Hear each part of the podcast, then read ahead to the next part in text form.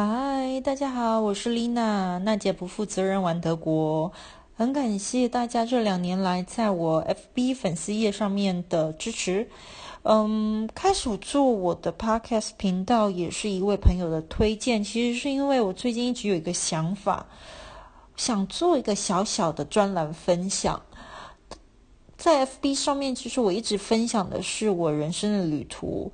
嗯，我看到的一些人事物，以及我求学或者是工作工作方面的分享，或者是打工旅游的分享。但如果我总是说我自己，或者是我看到的事，嗯，会不会我也可以做一些分享人的故事？嗯，这三十几年以来，我认识的许多人，在不管是在哪一个旅途上，不管在哪一个国家，我认识了许多很有很有魅力的台湾女生，她们就是这样在国外一个人奋斗。奋斗着，真的，所以我也很感谢现在的科技，我们可以在 FB、在 Instagram、在不同的呃网络上面都可以继续的跟他们联系。那他们有着一个目标，就是他们也一直很想看着这世界。我想，不管你是人现在在台湾或在哪里，你也想去做做一些你想做的事情。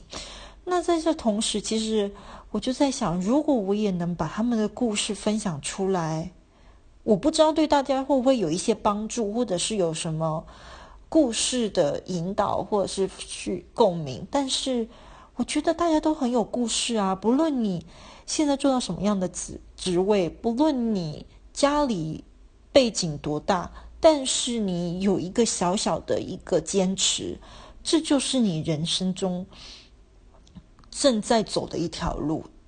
所以呢，我邀请了一些朋友分享他们的人生旅途。我也很感谢他们愿意花时间去回想当初，不论是当初在国外，或者是现在在国外的心情。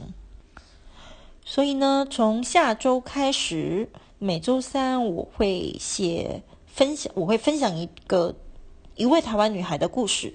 然后也会有一个 podcast 的录音档，所以你如果想用听的、用看的都可以哦。如果你有什么想法，也欢迎你在我的频道上或我的粉砖上面留言给我支持，谢谢。